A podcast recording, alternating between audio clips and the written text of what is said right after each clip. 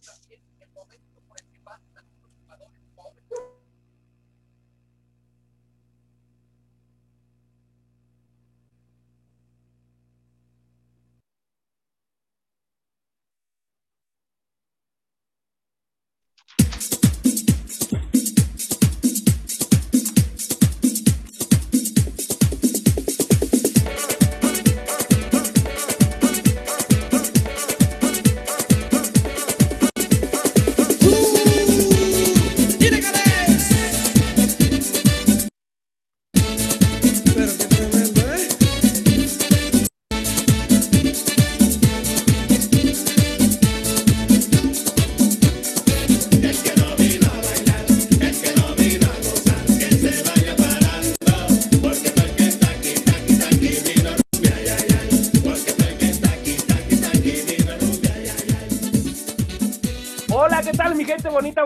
muchísimas gracias por estar aquí con nosotros. Dios me los bendiga. Muchas, muchas gracias por estar en un programa más de la hora del taco. Buenas tardes.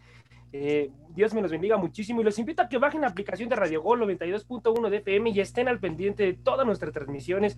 Tenemos programas como Los Jefes, eh, La Hora del Taco, que ahorita está eh, en este momento, y también Locas por el Fútbol y muchísimas, muchísimas sorpresas más. Muchas, muchas gracias por estar aquí con nosotros. Y el día de hoy tengo un elenco de, de primera en esta tardecita. Me acompaña el teacher Delfino. ¿Cómo está? Buenas tardes, muchísimas gracias por estar aquí con nosotros. Dios me lo bendiga muchísimo.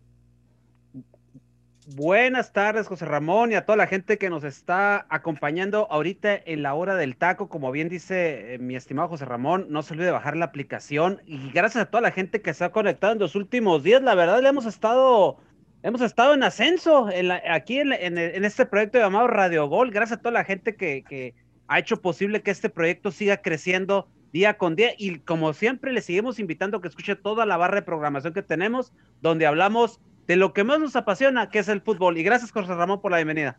No, no, de qué, de qué, gracias a usted por estar aquí con nosotros en esta tardecita. Y también está desde, desde Guadalajara, está con nosotros Arturo Vázquez. ¿Cómo está? Buenas tardes, muchísimas gracias por estar aquí con nosotros. Dios me lo bendiga mucho.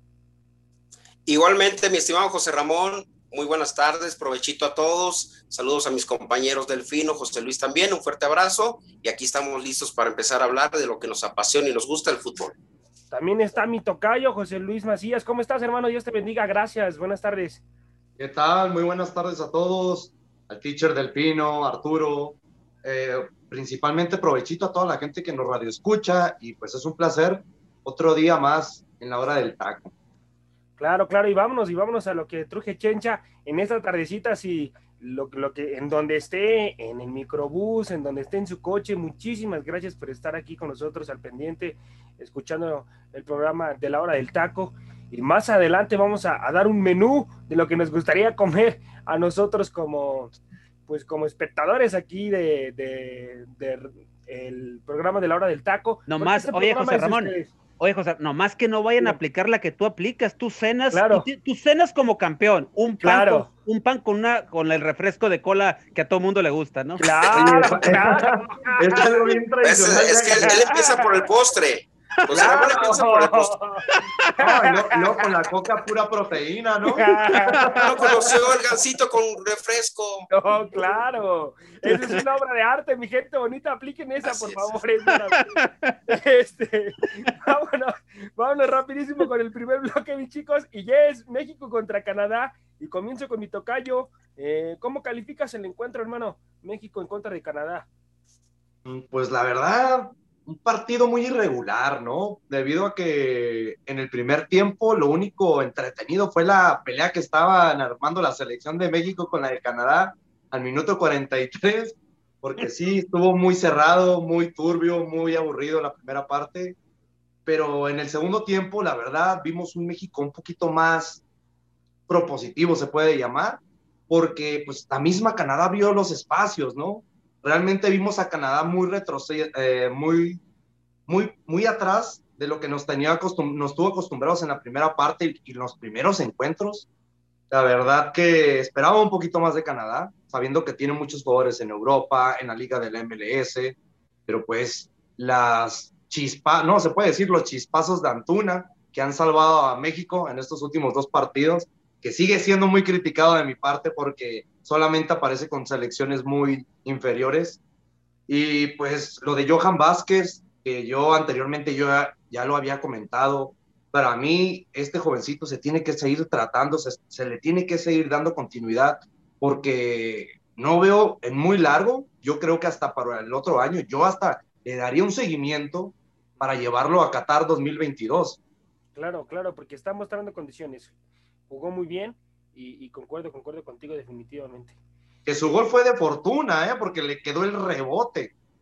Ah, pero la buscó, la buscó bien. Sí, no, el cabezazo fue certero, de que pegó en el poste, pero el rebote le quedó al defensa de Canadá y no lo puedes pegar y le quedó el rebote a Johan para empujar. Tácticamente, ¿quién fue mejor? Este, teacher, teacher Delfino.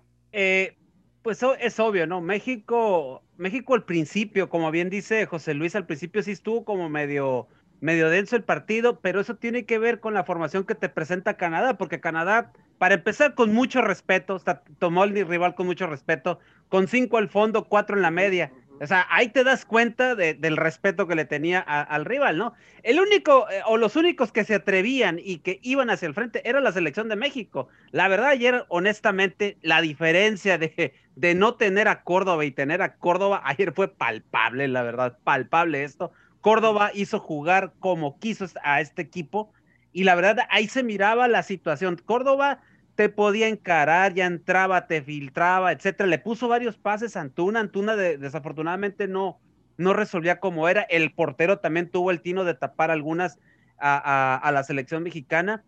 Eh, siento yo que entraron en un poco de, de, de, de, que se visualizara mucho el ataque de ellos por ciertos, por ciertos aspectos de la cancha, por ciertos territorios de la cancha, mejor dicho. Y eso era lo que ya Canadá como que ya estaba mirando la situación y eso como lo quiso frenar. Cuando se va al medio tiempo, yo lo que pienso es que tengan la paciencia y que hagan presión alta, porque no estaban haciendo presión alta, los estaban esperando. Y en el momento que hacen la presión alta, te das cuenta que ahí cae el error y ahí cae el primer gol. Entonces, ahí ya, cuando cae el primer gol, Canadá se abre por completo y el partido es, es otro, es otro, y ahí México toma dominio de esto, ¿no? Era cuestión de tiempo, siento, siento que se tardaron en haber hecho eso, eso lo tuvieron que haber hecho desde un inicio. Si eso lo hubieran hecho desde que inició esto, estuviéramos hablando de una goleada, es ¿eh? fácil. Pero siento que al principio México como que, como que no, no, o no quiso pisar el acelerador o no pudieron descifrar a tiempo todo, todo, toda la situación defensiva que, que propuso Canadá. pero una disculpa, pero tuvo mucho que ver el cambio de funcionamiento que manejó Canadá, porque en el primer tiempo México no tenía idea. Teniendo a Córdoba, a Charlie Rodríguez en el medio campo, no había algo, no, pude, no había una manera una, una actitud del equipo mexicano que realmente quisiera proponer. Realmente fue muy cerrado por lo mismo el primer tiempo. El problema, en el segundo tiempo sí aflojó demasiado Canadá. El problema fue que, como yo te, como te digo, se empezaron a ser muy predecibles. O sea, Córdoba en cuanto tenía balón, se eh, entraba por el centro, que es la mejor posición que yo siempre he dicho. Córdoba por el centro te funciona muy bien. En América, cuando juega por ahí es cuando da sus mejores partidos. Entonces, al irse por el centro y abrir cancha, siempre usaba al hombre de mayor velocidad, que, era, que es Antuna. Antuna sabemos que tiene muy buena velocidad. Y al momento Antuna, el problema con Antuna es cuando tiene el balón y corre y empieza a encarar de repente en las últimas fracciones de segundo cuando va a disparar, es lo que no pienso yo, que no sabe qué es lo que, qué es lo que tiene que hacer cómo tiene que definir. Esas son las situaciones que Antuna debe ir trabajando de poco a poco, ¿no? Pero ya sabemos que Antuna da buenos partidos contra selecciones medianitas, ¿no? Eh. Entonces, yo siento que por ahí. Pues. Ah, no, quiere, decir eso, porque aquí tenemos un chiva y ahorita ya, ya le vi la cara a Arturo, entonces mejor que Arturo te responda eso. No, no, no, no, todo bien, todo bien. Pues es que realmente el funcionamiento de México fue sobrellevar el partido, apretó en el segundo tiempo, como ustedes bien lo comentan, este, porque el primer tiempo no lo hicieron, pero en cuanto se decidieron apretar, este, esto fue lo que la, la, clave. La verdad es que México trabajó el partido, no se desesperó. En el momento preciso que empezaba el segundo tiempo, hicieron esa presión alta y así es como cayó el primer gol por un error del portero en el mal despeje, cuando le regresó su defensa el balón atrás despejó mal el portero y de ahí se creó la jugada del primer gol. Y, después pudieron haber caído más goles de México, ¿eh? porque pudieron haber caído otros dos, tres goles más. Al final el resultado fue de dos goles a cero y bien por México porque amarra su pase ahora sí a, a los Juegos Olímpicos y pues Canadá lamentablemente así no puedes ir a los Juegos Olímpicos si vas a jugar con ese temor, con ese sistema o esa estrategia ante México, ante México, no puedes jugar de esa manera y pues lo demostró ayer en el partido. Oye Arturo, pero, disculpa toca yo, pero hay que ser un poquito conscientes, ¿no? Y quiero que tú me lo digas como chille, hermano. Bueno, hermano. como chivermano, chivermano. chivermano, hermano. Como chivermano. Se, se, vio muy claro en este partido, ya fuera de que México iba ganando 2 a 0, sí. cómo Antuna realmente y Alexis Vega no le pasaban la bola a JJ Macías. Y en varias ocasiones estuvo en solo y pidieron hacer las jugadas individuales en vez de pasársela. Pues no sé qué está pasando realmente ahí entre ellos. Yo puse atención en eso que comentas y yo sí vi pases que le dio Vega a Antuna, perdona, Vega a JJ. Estamos hablando de muy contado. Este, y, también JJ buscó en algunas oportunidades a, a Vega. Por ahí tuvo Antuna una que se la quiso pasar al centro, estaba solo JJ, se la quiso tocar y la tocó mal. Entonces, este, yo aquí lo que veo es, eh, como equipo, funcionan muy bien. Sí, Córdoba marca una pauta, marca este, un ritmo, y el momento que impone ese ritmo, la selección se ve muy, muy bien, juega muy fluido. Entonces, eso yo sí noto de este jugador de Córdoba, que le aporta mucho a la selección, como Antuna. Antuna también le aporta mucho a esta selección, da grandes partidos, da resultados, y por algo es uno de los consentidos del Tata. Va a ser uno de los jugadores que van a ver, ahí va a estar en la selección mayor. No, y también, y también por algo en su momento el Manchester City, pues no, de, o sea, se, se, fijó en él, ¿no? Porque le vio, le vio algo. Es, yo, yo concuerdo con el, con el teacher Delfino. Yo siento que Antuna tiene, tiene cualidades de ser buen futbolista, pero le falta pulirlo, le falta que se pula más en partidos de peso. Si a mí me muestra que, que en partidos de peso marca la diferencia, entonces se va a ganar mi respeto porque, porque ahí, ahí es donde, donde si te quieres hacer figura en, en partidos eh, con selecciones como Holanda, eh, cuando se llega a enfrentar México, eh, el mismo Alemania, con selecciones así que marques diferencia. Entonces es ahí. Pero todos, eh, mi estimado José Ramón, no nomás este, Antuna, también Córdoba, sí, es el campeón goleador, o va como campeón goleador, pero ¿a quién le metió los tres goles? ¿A qué equipo? Sí, y Córdoba, y Córdoba, te lo digo yo como americanista, ¿eh? Aquí en, en, América hay, hay, partidos que no pesa, en donde sabemos nosotros como americanistas. Desaparece totalmente. es, muy irregular. Así es. Entonces, también hay que ser objetivos. Bueno, yo trato de ser objetivo, realista. ¿A qué selecciones se enfrentó México? Ahora, lo, de Córdoba. lo exigió, ¿eh? Lo de Córdoba tiene José Ramón total la razón, ¿eh? O sea, desde. Tiene con Chivas, yo, yo creo que el mejor partido de la, de la temporada. Ya, venían, ya venía en ascenso. Esa buena racha que, que para ahí en el clásico y que sigue en el preolímpico es lo que lo ha estado llevando una regularidad. Vamos a ver qué pasa eh, ya cuando regrese a América. Ojalá y siga con ese ascenso. ¿Por qué?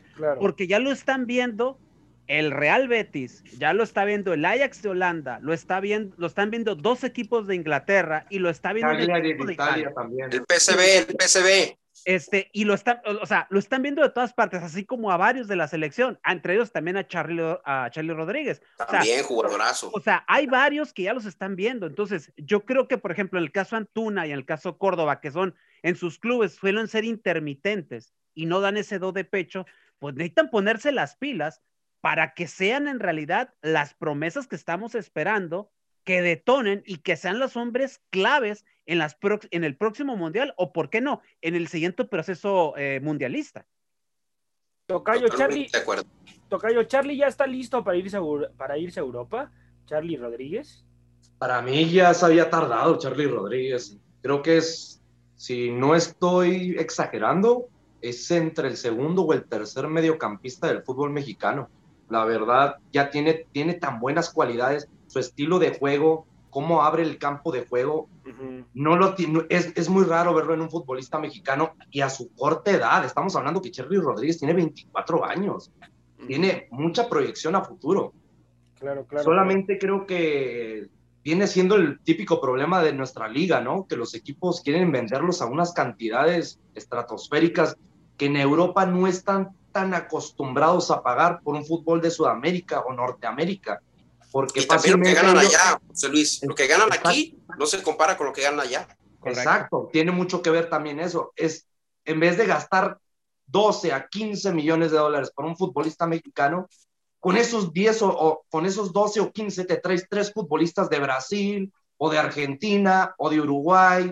Por lo mismo, siempre va a ser uno de los principales problemas, pero ah, tocando el tema, Charlie Rodríguez y Córdoba, creo que son los dos principales que tienen las características ya para, lo siguiente, para la siguiente temporada jugar en Europa. De hecho, 12, millones de euros Córdoba. Es lo que te iba a decir, Córdoba vale, eh, ya, le, ya lo tasaron, es lo que vale, 12, y el Betis dice que sí, pagarían los 12, ¿eh? Pues eh, vamos a ver. la... pues ojalá que sí, pagó, pero... pagó, casi pagó 15 por Lines y no le ha vendido lo que esperaba. Ojalá que sí se vayan, pero que se vayan a un, un, equipo donde sí jueguen, que no se vayan a la banca, que los den la confianza. Porque de qué te sirve irte a Europa y estar en la banca, no tener actividad.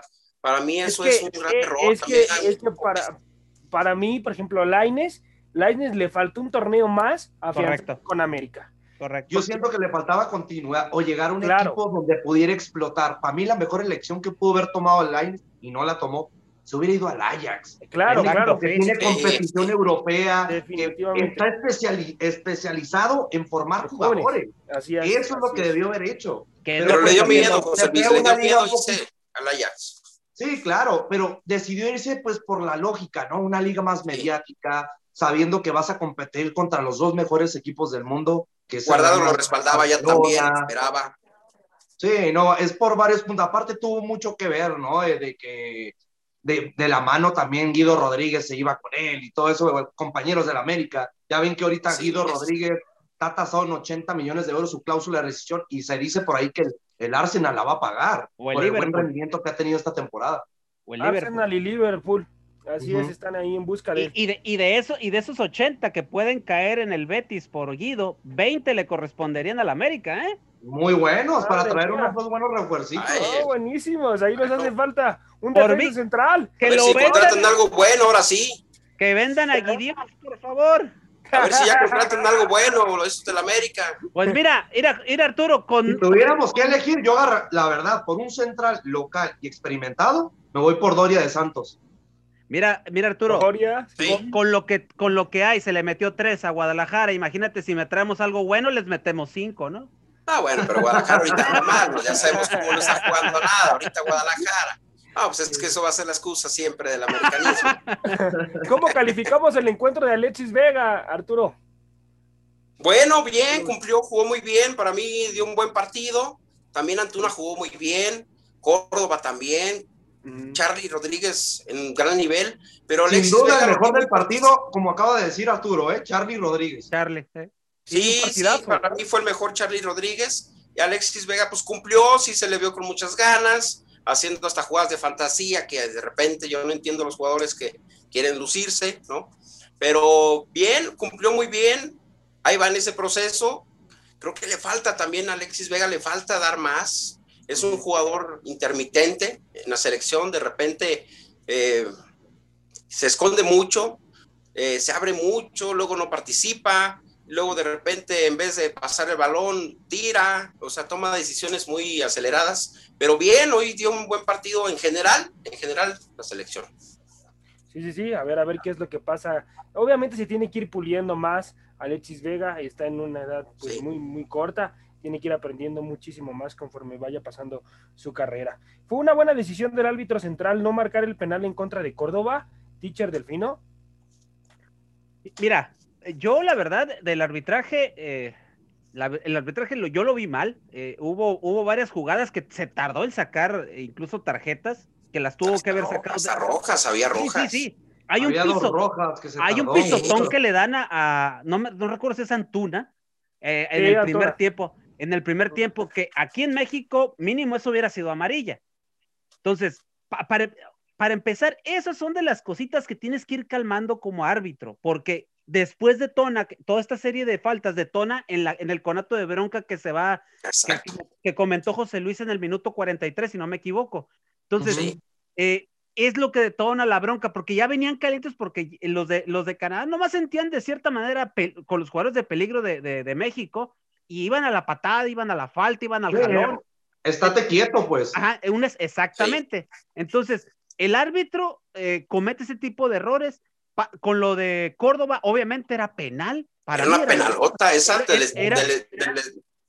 del, tamaño la grandeza del estadio Jalisco. Exacto. Entonces, eh, el árbitro no sé, no, no sé en qué, en qué estaba pensando, no sé, pero para que vean que el arbitraje falla, tanto en México como en un preolímpico, como en un partido amistoso de FIFA, como en Europa, como en Asia. En Europa también, en las mejores ligas iba a suceder. O sea, eso es lo que... Oye, Delfino, si le echa más colmillo Córdoba, se deja caer y se la marcan, ¿no? Sí, sí, sí, obvio, obvio, obvio. Eh, a veces parece como que, como que dijeran, ¿sabes qué? Eh, me gusta más el drama a, que no, a que mejor no se caigan. O sea, a veces. Como los de Legata Mañanera, les gusta el drama. entonces, no sé, a veces, a, veces como que a los, al árbitro, a los árbitros les gusta el show, les gusta que dramaticen, tipo. Como los de Legata Mañanera. Yo decir los argentinos. Ya te había tardado, güey. Oigan, hablando de las penales, ¿no vieron lo que pasó en el partido de Morelia contra el Atlante? una penal ah, en la Liga de Expansión. Lo comento así rápidamente, la Liga de Expansión, una jugada dentro del área a favor de Morelia. El jugador de defensa del Atlante amaga como que le va, tira, como que le va a pegar el balón y pasa el jugador Morelia, no lo toca, pero se deja caer el de Morelia y le marcan penal, pero como a un metro pero como que es tropezón, ¿no? Porque se vio como que se tropieza en el último movimiento y el mismo jugador de Morelia se levanta y, le comenta al árbitro que no era penal. Así es, porque ya lo habían marcado como penal, ¿eh? Como eh, lo que hablábamos del drama, ¿no? Que ocupas caerte o hacer este mucho ah, este aspaviento para que te marque una penal. Oigan, Oye, pero Arturo, para ser sincero, malísimo actor el, jugador que se avienta y fuera de la mala actuación, le cobraron el penal. Pero para que vean, para que vean compañeros que la crisis del arbitraje no nada más es local, es a nivel mundial. Eh, yo que el arbitraje tiene una crisis muy severa y no es de ahorita, ¿eh? tiene ya unos 3, 4 años esta crisis arrastrando por todas las ligas del mundo. Aquí hay que, hay que anotar algo, o sea, vienen, vienen torneos importantes, vienen, vienen unos Juegos Olímpicos, después vienen las eliminatorias al Mundial, después viene el Mundial y yo creo que debe, la FIFA debe de empezar a, a, a prender los, los semáforos rojos porque la crisis del arbitraje es pésima, pésima, sí, pésima. Muy, Recuerda muy, bien, ah. Delfino, que en varias competiciones todavía no está aprobado el VAR. También tiene mucho que ver eso. Pero mira, aquí, aquí con VAR, fíjate cómo, cómo se pone la liga. Sí, no, claro. O sea, para, mira, para el VAR, yo sigo insistiendo, para el VAR necesitas eh, eh, invertirle todavía más, tener una mejor producción, poner el famoso ojo de halcón, o sea, poner un montón de detalles para que esto les ayude, sea un apoyo fundamental al arbitraje. Pero, más que, apoyo nos desconcierta. Pero espérate, Arturo, pero también que, que, que, se apoyen, que sea un apoyo, no que dejes que, que, la, que la máquina, en la producción y los que están ahí en, en, la cabina te digan qué es lo que tienes que hacer. Al cabo dice el árbitro, yo siento que hay árbitros que dicen, prefiero que me digan ellos a yo equivocarme. Pero ahí está mal, porque realmente el que tiene la palabra es el, del campo, el, árbitro central. Pero eso es lo que, eso es el problema. Aquí en México es, es lo que yo he visto, que lo han aplicado de muy mala manera. Entonces, ¿por qué no sentarse las federaciones de, a nivel mundial, sentarse y platicar todos a ver cómo se puede de, mejor manera aplicar el VAR, ayudarles a los que no lo tienen y que esto sea una repercusión a buen nivel para que el VAR y el arbitraje empiece a caminar de manera idónea, si no, al rato el arbitraje va a seguir siendo el protagonista. Imagínate que el arbitraje vuelva a ser protagonista en una final de Copa del Mundo, como ya lo ha, pasado. No, no, no, no, te quiero ni decir. Eh, o, en unos Juegos Olímpicos, en, una, en, un, en, un partido decisivo de manera. que no lo pongan el VAR, mi estimado Delfino. Por eso, vámonos con la última pregunta y nos vamos a la, a la rolita ya, este teacher Delfino, y cerramos contigo, Arturo. Eh, ¿quién, fue ¿Quién fue el mejor jugador? Eh, por parte de la selección mexicana sub-23 para ti? Para mí fue Antuna. Antuna. Para este partido fue Antuna, sí. Antuna, ok.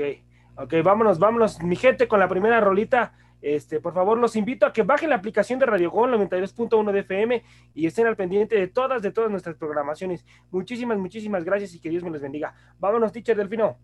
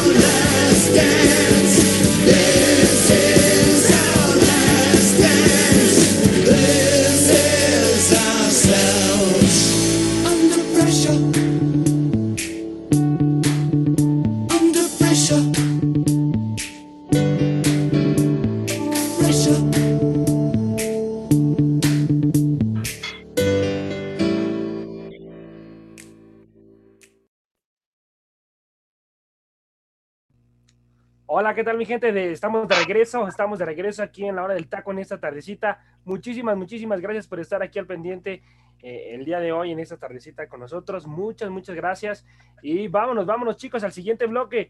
Eh, y es el partido de Honduras en contra de Estados Unidos y el tremendo, el tremendo fracaso de Estados Unidos qué terrible, qué desgracia, qué lamentable, algo que no nos esperábamos. Y comienzo con, con usted, teacher Delfino. ¿Se esperaba este fracaso de Estados Unidos? Pues, eh, pues es obvio que no, ¿eh? Es, obvio que, que, nadie esperaba esto. ayer en la, en la previa, antes de la, de la narración de, de, de, los jefes, que la verdad, si usted no ha escuchado la narración de los jefes de los partidos de, en esos últimos partidos de selección, la verdad se lo ha perdido. De hecho, ahí vienen más transmisiones con ellos, así que no se las pierda. La verdad, honestamente, antes, te repito, antes de la previa el día de ayer, eh, Santiago y su servidor platicamos de esto, de, la eliminación de Estados Unidos, y yo decía que como uno, como el equipo obligado junto con México, porque a fin de cuentas son los que dominan el área, es el uno y el dos, México y Estados Unidos. Como, como, ese, como ese equipo que está obligado junto con México de pasar, esto es un fracaso. Tengas o no tengas los jugadores que no te prestaron de Europa tengas a los jugadores de la liga, la que tú quieras, tengas la infraestructura y todo lo demás, Estados Unidos estaba obligado a calificar, más que lleva varios, varios procesos olímpicos que no ha asistido a, a, esta, a este, este, ¿cómo se llama? A esta convivencia deportiva a nivel mundial. Entonces, para, para esto es un fracaso. No lo podemos decir de otra manera. Y te lo pongo así, por ejemplo, este, estos torneos dan realce, dan realce ya sea en una, pase, en, una, en una cosa y en otra. Por ejemplo, Brasil. Brasil había ganado, ha ganado todo en lo que son los mundiales. ¿Qué le faltaba? Le faltaba el, ganar una medalla olímpica y lucharon y batallaron hasta que no lo consiguieron. Estados Unidos está obligado a ganar lo que se le ponga. Los equipos grandes, los dominantes de cualquier área, de cualquier liga, etcétera, están obligados a ganar hasta en el trompo, hasta en las canicas. Y Estados Unidos estaba obligado a eso precisamente. Por eso es con todas las letras, nuevamente, es un fracaso. Y todavía había gente de los medios de comunicación diciendo que Estados Unidos está, estaba creciendo, que la liga estaba siendo mejor que la mexicana, que esta selección era el futuro, etcétera. Y ayer nuevamente nos damos cuenta y les dan en toda la nariz, en toda la cara, con, esta, con esto que pasó. Es un rotundo fracaso de la selección de las barras y las estrellas. Pero también hay que alabar el trabajo de Honduras, eh, Arturo. Ah, no, por supuesto, ¿eh? Sí, claro, gran trabajo de la selección de Honduras porque jugaron muy bien en el torneo y este, de hecho lo hicieron en primer lugar en su grupo. Entonces, no es este, para mí sorpresa que lo hayan echado fuera a Estados Unidos, les voy a decir por qué. Para mí yo difiero un poquito con mi estimado Delfino y a lo mejor con muchos de ustedes, pero yo no creo que sea como obligación, obligación para la selección de Estados Unidos haber calificado a unos Juegos Olímpicos. Yo creo que Estados Unidos, fíjate, te voy a decir, históricamente, sí Brasil lo gana todo en fútbol, porque Brasil históricamente en fútbol, en todo lo tiene que ganar. Pero Estados Unidos tiene muy buena MLS, muy buena este, liga, esto es diferente a una selección. Infraestructura, porque nivel. nivel sí, en, la estructura, en, estructura. Estados Unidos en las Olimpiadas, ¿cuál es su obligación en Estados Unidos? Ganar todo. atletismo. Calificar. Y ganar la natación. Todo, incluido esto, ¿eh? pero el fútbol no, nunca ha sido su fuerte, mi estimado Delfino. Nunca ha sido su fuerte, históricamente. últimamente se han adaptado. Muy cierto, con argumentos. Pero no es una obligación. como, ¿eh? como para los Juegos Olímpicos, Ganar la medalla de oro para Estados Unidos no es obligación. En otras competencias sí, natación, atletismo, este, básquetbol, uh, básquetbol son los reyes, pero yo por eso difiero un poquito, ¿no? Ese es mi punto de vista, que sí se esperaba la calificación de Estados Unidos, porque se cree que es superior, pero lo demostró que no, Honduras fue mucho mejor en el juego, el calor los agobió a los gringos, la verdad, se vieron sofocados, ya no podían correr el segundo tiempo, se veían pesados, y el resultado es muy, muy merecido para Honduras, y felicidades. ¿Concuerdas, concuerdas, Tocayo, con lo que está diciendo Arturo Vázquez? No, y por mi parte, la verdad, yo esperaba un poquito más de esta selección de Estados Unidos no hay que poner como excusa, como comentó el teacher eh, del Pino, de que pues, sí, no le prestaron a los futbolistas de mayor rendimiento, que son como Christian Pulisic, Seriño Dest, eh, Giovanni Reina, entre otros, para poner como la típica excusa de que pues no, no avanzamos porque no teníamos a nuestros mejores futbolistas, no, realmente hay que dar, hay que decir todo lo contrario, Honduras le planteó un juego al tú por tú a Estados Unidos. Es impresionante cómo todos los futbolistas de Honduras, excepto un delantero que creo que se llama Douglas, juegan en la, misma, en la misma liga local de Honduras. Solamente Douglas juega en la MLS, en el Seattle Sounders. es impresionante que un equipo que desde, hay que, la verdad, poner un poquito de atención, que desde los primeros partidos, Honduras mostró un buen ritmo futbolístico. empató con Canadá, pero fácilmente le pudo haber arrollado si no hubiera sido factor como lo fue con México su portero. La verdad es muy demeritorio eh, en el punto que comenta Arturo de que no es su obligación eh, como llegar a los Juegos Olímpicos. Claro que es su obligación. Estados Unidos es el único país en nuestra zona que tiene, la verdad, y es algo que se debe admirar de ese, de, ese país, que se piense que se tiene que ganar todo. Siempre tienen esa mentalidad de que cualquier competición que juegan buscan conseguir algo, no tienen nada que perder. Ese es el punto clave.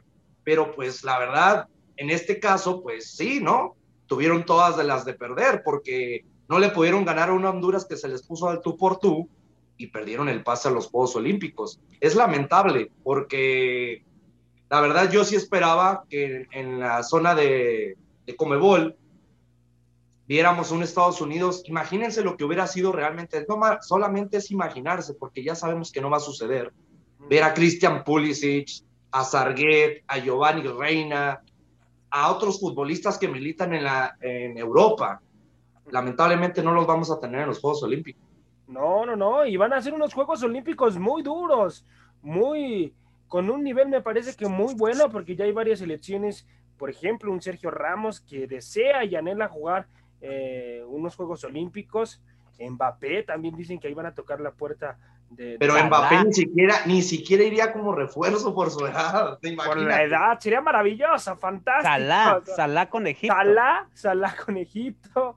Entonces, este. Ya levantó la mano uno y empezaron todos a levantar la mano ahí de los jugadores. es que por selección pudiéramos, sería muy interesante que en uno de estos programas antes del, de los Juegos Olímpicos dijéramos quién es el jugador refuerzo batuta de cada selección porque es muy interesante. Entran nombres muy interesantes a la mesa. Neymar por Brasil, por ejemplo.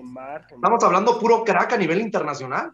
Ojalá y, ojalá y México recupere a Raúl Jiménez, que la verdad, hoy se, hoy se ve como eh, los lobos de, de Raúl Jiménez se cayeron por completo sin, sin, sin Raúl Alonso Jiménez. O sea, autodependencia de Raúl Alonso Jiménez. Pero bueno, ahí está Chicharito. No, ahí está Oribe Peralta. No, no, no, no. bueno, pero dicen que no es delantero. algo muy importante. ¿eh? Está como es la de trae puro viejo. ¿Por qué no? ¿Por qué no? Chicharito todavía puede. No, teacher, es muy interesante eso que comenta, ¿eh? Porque estamos hablando que Podense, Daniel Podense, el portugués, y Adama Traoré del Wolverhampton, son muy buenos futbolistas, pero ya no lucen cuando no está jugando Raúl Alonso Jiménez. Sí, ya no.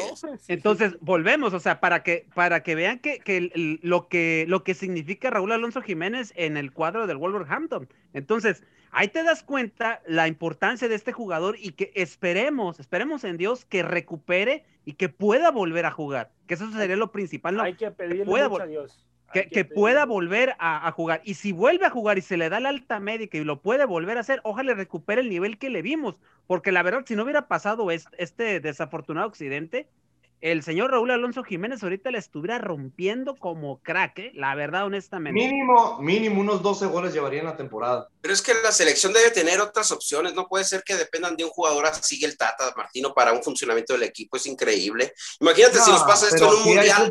Arturo, Imagínate que en un mundial, y ha pasado históricamente que les pasan accidentes a jugadores que dejan de ir a un mundial, faltando cinco días se fracturan o se lesionan.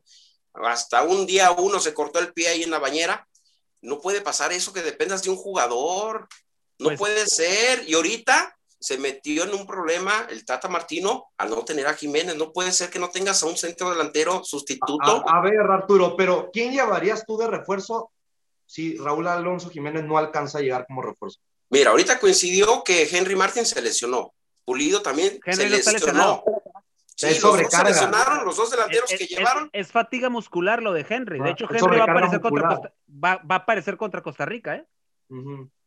Entonces, bueno, pero ahí está el chicharito, mi estimado José Luis. No, no puedes decir qué no, no, no, no, no, no, no. ¿Por qué no, José Ramón? A ver, Estamos a ver, que la gente opine, que la gente ¿No opine viste también, que mande sus comentarios por favor, ¿No viste el pésimo rendimiento que tuvieron. Pizarro, Por Jonathan Dos Santos el sábado contra Gales? Bueno, pues, Chicharito tiene más tiempo inactivo. Llévate a Ormeño, pero luego tú vas a decir, José Luis, ¿por qué Ormeño otra vez? Ormeño. Porque preferiría llevar a JJ antes que Ormeño. Ahí está JJ Macías también, nomás que, bueno, no estuvo presente porque estuvo en la sub-23, pero ahí está JJ Macías.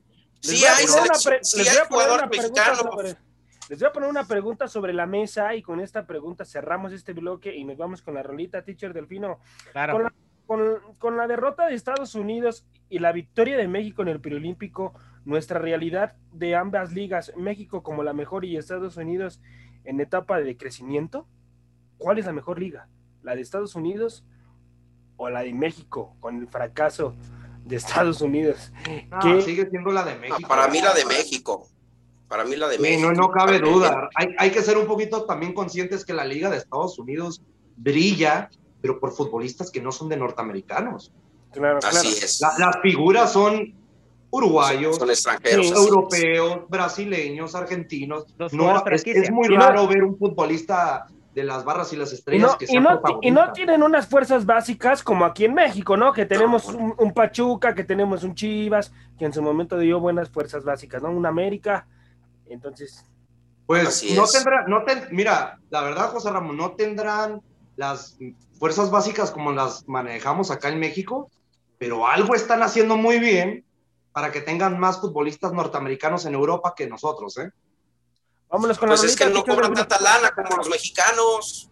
No, la mayoría se van a victorias Ellos sacrifican su por lo sueldo. mismo. Ahorita regresamos con eso, porque también Dale. aquí tiene que ver mucho los promotores, ¿eh? Claro, Sí, claro. Es un negocio. Sí, son los representantes. Vamos a la rola entonces. Ah,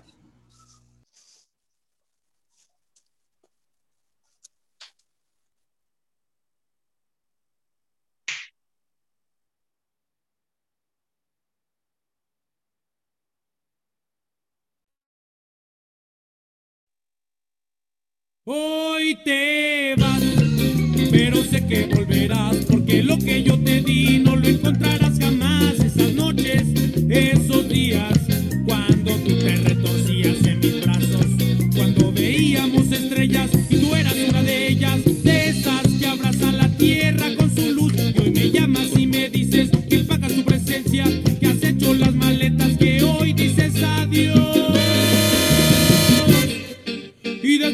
de romper el cielo juntos, esa forma tan tuya de hacer el amor y estallar al llegar, no, no puedo aceptar que hoy te vayas o me debes un cuarto de mil batallas. Cobrarme yo no quiero, no quiero cobrarme, solo quiero que tú te quedes aquí. yeah, yeah, yeah. Hoy mi cuerpo necesita de ti, saber que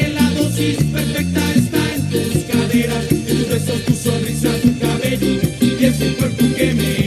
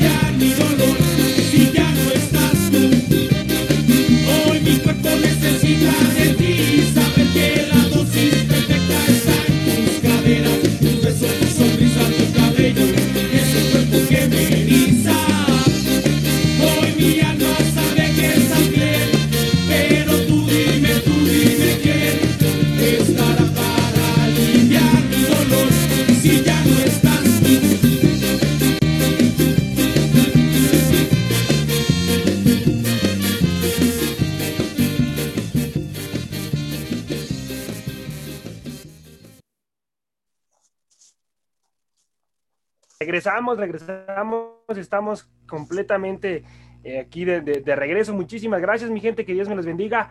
¿Algo ibas a agregar, teacher Delfino? Perdón. Este, sí, les comentaba con esto que estábamos viendo de los jugadores de, de Estados Unidos y de México y equiparando todo eso de, de cómo es que los jugadores de Estados Unidos se van más pronto a Europa que los mexicanos. Tien- a- también aparte de los, de los precios, eh, porque eh, Edson Álvarez lo dijo en la semana, en la semana pasada, en, en conferencia de prensa, dijo que eh, ese, ese era el problema que él miraba, que el jugador mexicano lo tasan muy alto y que para, un, para equipos europeos sí es, sí es algo caro invertir en un jugador mexicano. Y en Estados Unidos, pues obviamente no los tasan tan alto y por eso se van más pronto. Calidad eh, la puede haber tanto en una liga con la otra. El problema aquí es eso, la lana que, en que los tasan y también lo que yo les decía antes de irnos a la, a la canción, este, los promotores. Aquí los promotores son muy vivarachos en, en el fútbol mexicano y son de cierta manera los que controlan parte de- del fútbol mexicano. No sé qué piensan nuestros compañeros eh, que están hoy aquí en, en la Sí, hora del sí. taco. No, pienso Totalmente de acuerdo.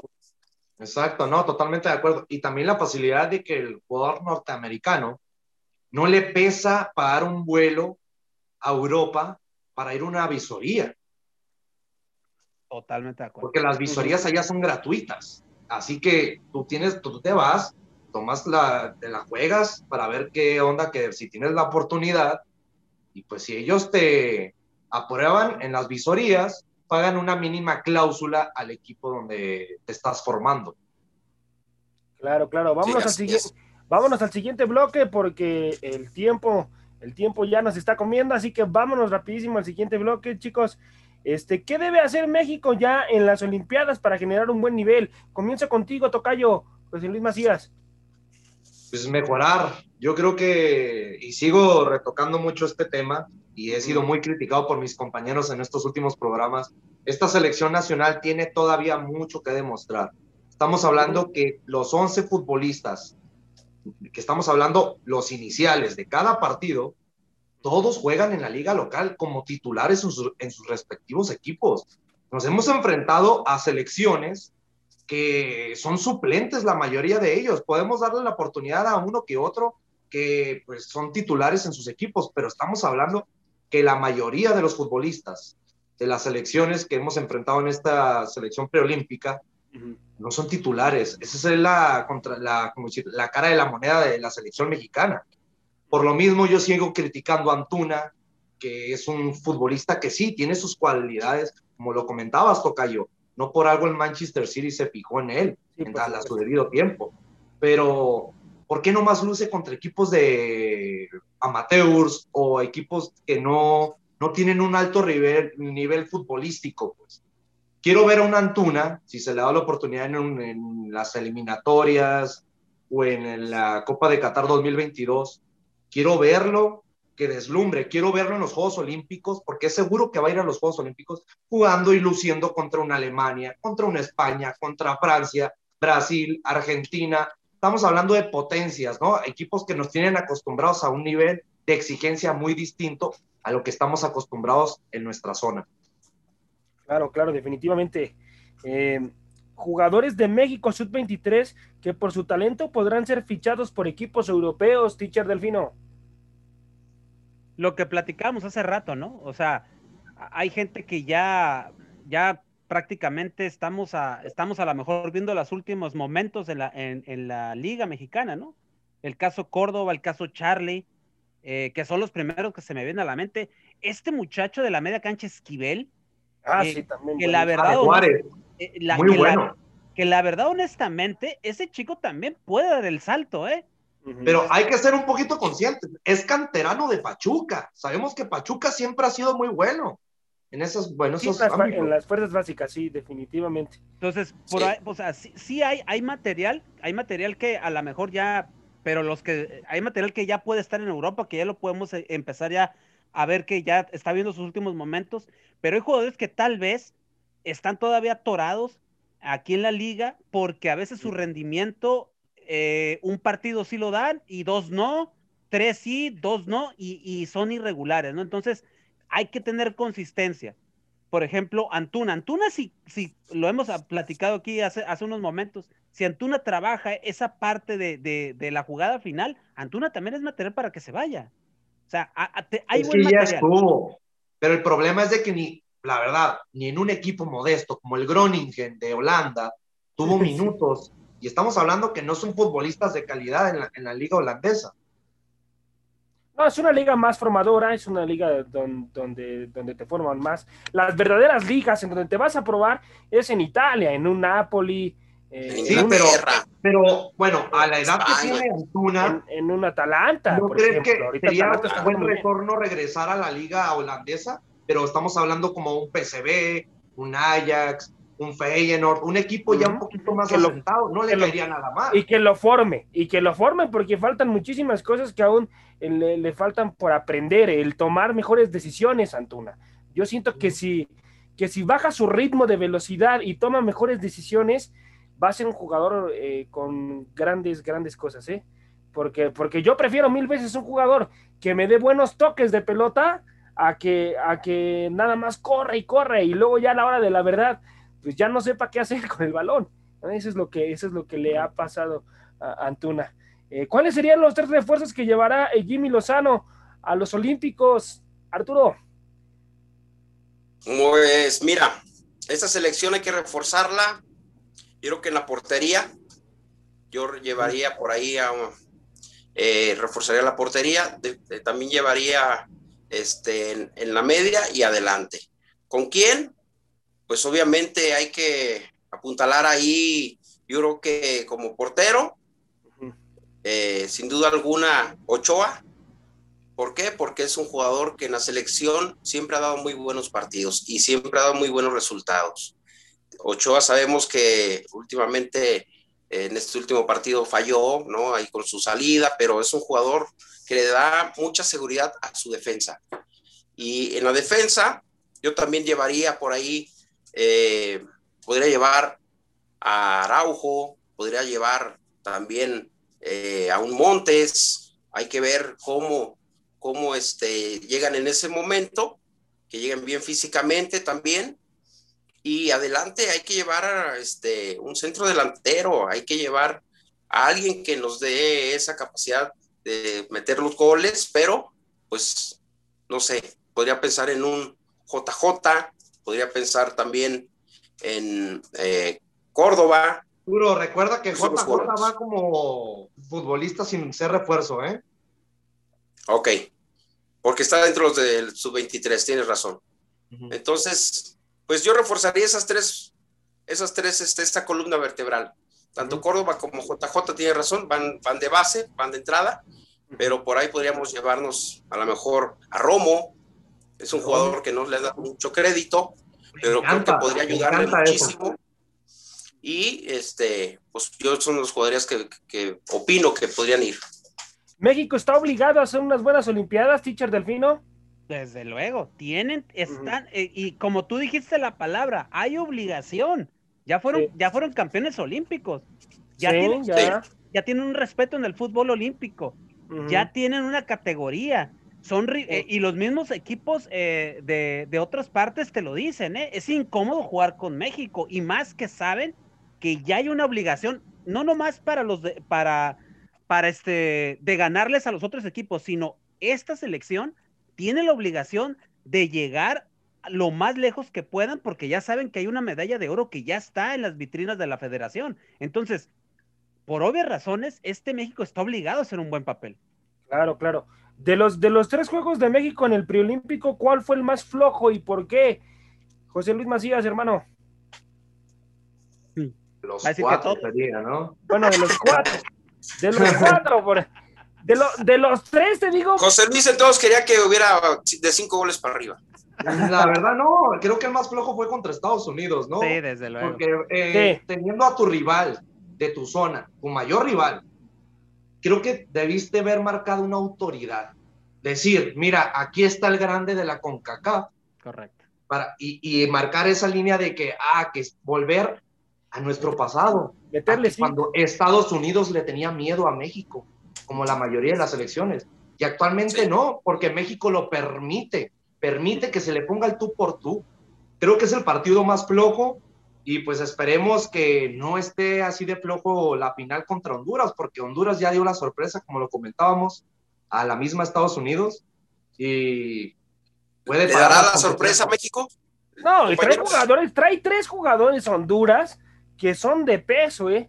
Tres jugadores de Honduras que hay que tener. Y hay que ser conscientes que de los jugadores de la selección, de los titulares de la selección de Honduras, cuatro solamente son titulares en sus equipos. Pero esos cuatro Estamos hablando que ya llevan más de 50 partidos en primera división de su liga. y que te pueden dar diferencia. Ellos cuatro tienen la capacidad para darle la vuelta a un partido en cualquier momento. ¿eh? eh Exactamente. ¿qué, debe hacer en México para ganarle a Honduras en la final? Eh, Arturo Vázquez. Pues ahora sí que demostrar, llevarse este torneo, ahora sí que dar un buen juego, como dice José Luis, exigirles, porque debe de esta selección marcar en su territorio, en ese, en la CONCACAF, que es el mejor. Entonces yo creo que salir con todo, dar un buen juego, jugar bonito, golear, para que sean contundentes. Pero le cedo la palabra a mi compañero José Luis. No, quiero tomar la palabra porque acabas de decir algo muy importante, Arturo. Yo creo que el Jimmy Lozano no le ha exigido lo que debería a esta selección. Sí, de acuerdo contigo. Estoy de acuerdo contigo. Bueno, mi gente, vamos, vamos aquí ya el teacher del nos está poniendo la rola y vamos con, con la canción, teacher. Muchísimas gracias.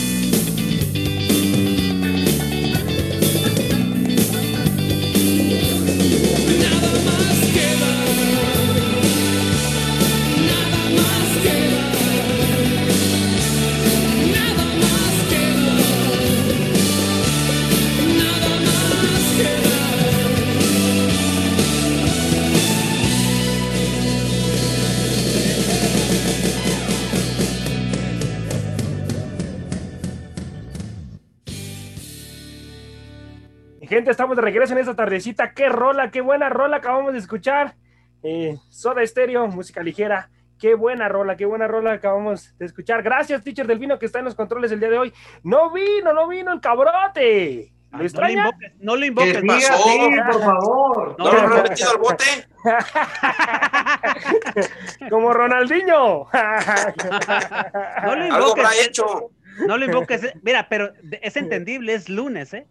Es Sí, sí. lunes, Ah, ya estamos. pero- en- Ah, Hola. Pero la vez pasada lo Es una metieron buena. por robarte una coca, no, pues imagínate. No, ey, eh, es lunes, es Semana Santa, a lo mejor ya anda viendo dónde se va de vacaciones. Sí, claro, claro, O porque ya- también ya anda de vacaciones. muy duro. También, también. Puede la ser, otra. puede ser. También se las merece, se las merece. El queridísimo cabrote. Este, ¿qué, qué esperamos de, de la selección mexicana? Por lo menos, ¿qué es lo que debe hacer para decir que hizo un buen papel en, en las Olimpiadas? Comienzo contigo, teacher Delfino. Ya para terminar, porque ya el tiempo es muy corto. Perdón, aquí tu- tuve falla con el, con el audio aquí por el internet. Otra vez, perdón. eh, ¿Me repites la pregunta, por favor? Este, sí, claro. Eh, ¿Hasta dónde debe lle- llegar México en, en las Olimpiadas? ¿Qué sería un buen papel para México? Híjole. Pues entrar al podium. Del- Entrar al podio. entrar al podium. Entrar al podium. No hay más. No hay más. O sea, si, si llegas a, a- O sea, el cuarto lugar, no. O sea, no, no. O sea, es del, del 3 para arriba. O sea, no hay para más. O sea, es No, que. bueno. Es que mira, ya fuiste campeón, ya sabes lo que hay que hacer, Claro. ya probaste las mieles de escuchar tu himno nacional enfrente de toda la gente en el estadio más emblemático de Inglaterra. Ya sabes lo que es eso, pues vaya. Y tienes que ir a partírtela y a traerte una medalla, cueste lo que cueste. Claro, claro, vámonos rapidísimo, por favor. Eh, ya nada más me dan su, su respuesta este, y, ya no nos alargamos más para que, para que ya este, terminemos en esta tardecita en el programa de la hora del taco. Eh, el equipo de Argentina, ¿cuáles serán sus tres refuerzos? Eh, ¿Cuáles son los tres refuerzos que usted imagina, Arturo? Que- que- Bueno, pues de entrada me gustaría que Messi fuera el primero. Eso sí, sería padrísimo verlo ahí. Este, Ujú. Dybala también podría ser otro jugador que estaría padrísimo verlo ahí. Y Ajá. bueno, este, no sé, ¿quién más por ahí podría ser la, la defensa? Alguien más, pero reforzando lo que comentaba de México, me gustaría mejor que fuera el Tecatito Corona y el Chucky a reforzar ahí. El Tecatito y el Chu, que sí son unos tremendos mostas que están en un nivel impresionante. Vámonos, vámonos contigo, José Luis, hermano Tocayo. Este, ¿Cuáles serían los tres refuerzos de España, hermano? Para ti. No, muy, muy sencillo, ¿no? Por esa A parte te llevarías la experiencia absoluta que es Sergio Ramos. En la delantera, sabemos que los últimos años no ha sido tan consistente, pero ha retomado poco a poco su nivel. Yo llevaría a Álvaro Morata, porque ha sido de lo más reciente como más, un poquito más activo, ¿no? De los delanteros del fútbol español. Y en el mediocampo, ahí está un poquito la duda, porque puedes llevar a Busquets, puedes llevar a otros tipos de futbolistas, ¿no? Como Saúl Níguez del Atlético de Madrid, a Coque, pero son, son irrelevantes. Tienes a, a, a, a Puig, tienes a otros futbolistas jóvenes que ya tienen bien abarcada el mediocampo. Realmente el fuerte de España es el mediocampo. Así que por base llevas a tu capitán, que es, es Ramos, y en la delantera a Álvaro Morata o a Gerard Moreno, el jugador del Villarreal, también lo ha hecho muy bien estos últimos dos años, pero el mediocampo es ahí un poquito la duda, ¿no? Te pones a dudar por la buena calidad de futbolistas que tienen en el mediocampo España. Sí, sí, claro, claro, claro. Vamos a ver qué es lo que pasa. Y de Francia, bueno, Mbappé entra en la edad perfectamente. Entonces... No, para mí, la verdad, van a, adelanto mi pronóstico. Francia, mi, mi campeón medalla de oro, para mí, candidato número uno es Francia. Por la calidad de eso juego. debe de demostrar México. ¿Por qué entonces, no pones a México, va. hermano? Sí, Claro, es. es que Mi es que José Luis, pienso chingonas, totalmente- carajo. ¿Tú qué les exiges tanto, totalmente lo mismo que el teacher Delfino, que, que tiene que entrar al podio obligatoriamente. ¿Por qué? Porque solamente tiene cinco rivales que le pueden realmente exigir a México. ¿Cuáles son esos sí cinco? vamos a ver a México. España, Alemania, eh, Francia, Brasil y Argentina. No Pero hay mi más. Los mira, mi. México, mi México, Rumania te puede llegar a competir, mi- pero realmente los que te van a exigir son Claro, esos cinco. defin- Hay que entender que sí México debe llegar a mínimo a semifinales. ¿Por qué mínimo? Porque en el camino estoy seguro que Alemania se puede enfrentar ya sea a México, a Brasil, a Francia o a la mismísima España. Cualquiera va a haber un choque muy fuerte en cuartos de final y ahí se van a ir dos de los candidatos. Así claro, que. México obligatorio, obligatorio tiene que llegar mínimo a semifinales. A mí lo que me encanta de mi México es que se luce contra selecciones importantes, contra selecciones de peso, te da partidos impresionantes. Eso sí puede perder contra, contra selecciones que, que no debe de complicársele los partidos, a veces se le complica de más, pero con selecciones poderosas como Alemania, ya lo vimos en un mundial, dio un partido extraordinario Sin, y nos dio esos tres puntos importantísimos. sin ponerse la camisa, ¿quiénes son sus candidatos para cerrar? Para cerrar, candidato número uno, yo se los aseguro que para mí es Francia. Mi Medalla de oro. Mi candidato, España, hermano, ¿eh? España. España. España. Para mí España. Yo entre Francia, Francia, España, eh, por ahí. A este, Brasil no lo descarto tampoco. eh, eh, yo por ahí, Argentina puede dar alguna sorpresita y por ahí pisando talones, México. Pisando talones. Yo pongo a. España, Brasil y México. Ok. Bueno, bueno, ya mi gente, este, ya estamos terminando el programa de, de- de la hora del taco en esta tardecita. Vámonos ya con nuestras redes sociales y comienzo con, contigo, teacher Delfino, por favor, ¿cómo te encontramos en tus redes sociales? En Dios te Twitter, bendiga, me, gracias por estar aquí. de, por nada, José Ramón. En Twitter me encuentran por arroba eh, Delfino Cisneros. Arturo, muchísimas gracias por estar aquí, siempre estar al pendiente. Dios te bendiga, muchas gracias. Buena tarde. Gracias, hermano José Ramón. Saludos, gracias, compañeros. Un placer acompañarlos aquí en la hora del taco. Eh, me encuentran como Arturo Vaz 12 en Instagram y en TikTok como Arturo Vázquez Reyes. Se la. Tocayo, Tocayo, muchísimas, muchísimas gracias. Este Dios te bendiga y gracias por estar aquí al pendiente. ¿Cómo te encontramos en tus redes sociales? No, muchas gracias José Ramón, el teacher Cisneros y Arturo. Un placer estar en otro programa más de la hora del taco. Me pueden encontrar en redes sociales como José Luis Macías, ya sea en Instagram o en Facebook. Oye, y algo muy importante que tenemos que tocar, ¿eh? Ujú, 10 de 10. sí. Cisneros con las tres canciones que puso el día de hoy. Ah, sí, eh. Ahí en los controles, mi estimado. Delfino. Ah, no, bueno. buenísimas rolitas. Buenísimo, buenísimo. Pues buen provechito a todos, ¿no? Buen provechito, Parecía mi fin de gente. semana, ¿eh? Parecía viernes. empezó ¿Qué vamos a comer? Es, es para iniciar bien la, esta semana de vacaciones Claro, ya para claro. muchos. Eso. Claro, claro.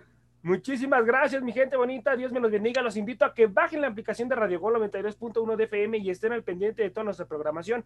En ella van a encontrar programas como Locas por el Fútbol, Fanáticos MX, ADN Azul Crema, el mejor programa de todos, La Hora de la Pina, este, también un gran, gran programa, el de, el de la hora de la pina, y muchas, muchas más sorpresas que tenemos para ustedes. Muchísimas gracias y Dios me los bendiga. Hasta la próxima. Gracias, compañeros.